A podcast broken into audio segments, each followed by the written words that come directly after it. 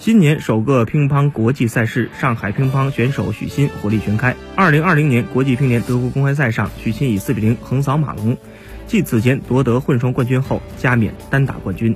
尽管在确认了东京奥运会混双资格后，许昕已将重心调整到混双项目中，但愈发出色的单打成绩为中国男乒提供了更多保障。看似难以取得的男单名额，对许昕来说，哪怕只有百分之一的机会，他也会拼尽全力。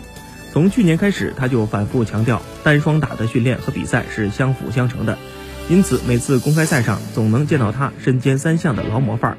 无疑，许昕依然渴望着参加东京奥运会单打。前两届奥运会，他从未有过这个机会。